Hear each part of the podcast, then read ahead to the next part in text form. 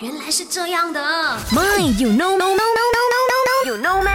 不知道的变成你知道的。那今天跟你聊一下关于上厕所看书比较记得的原因呢？那我们站在医学的角度来看呢，OK，就是我们人在上厕所的时候呢，需要用完全身的力气来，就是很紧绷那样子把这些排泄物排出来，有没有？这就会导致我们的身体大部分的血液往上涌，所以呢，我们的脑袋可以得到大量的供血啊，自然而然呢，我们的脑袋呢在上厕所的时候记忆力比平时来得好，就是比较 focus 一点啦，OK。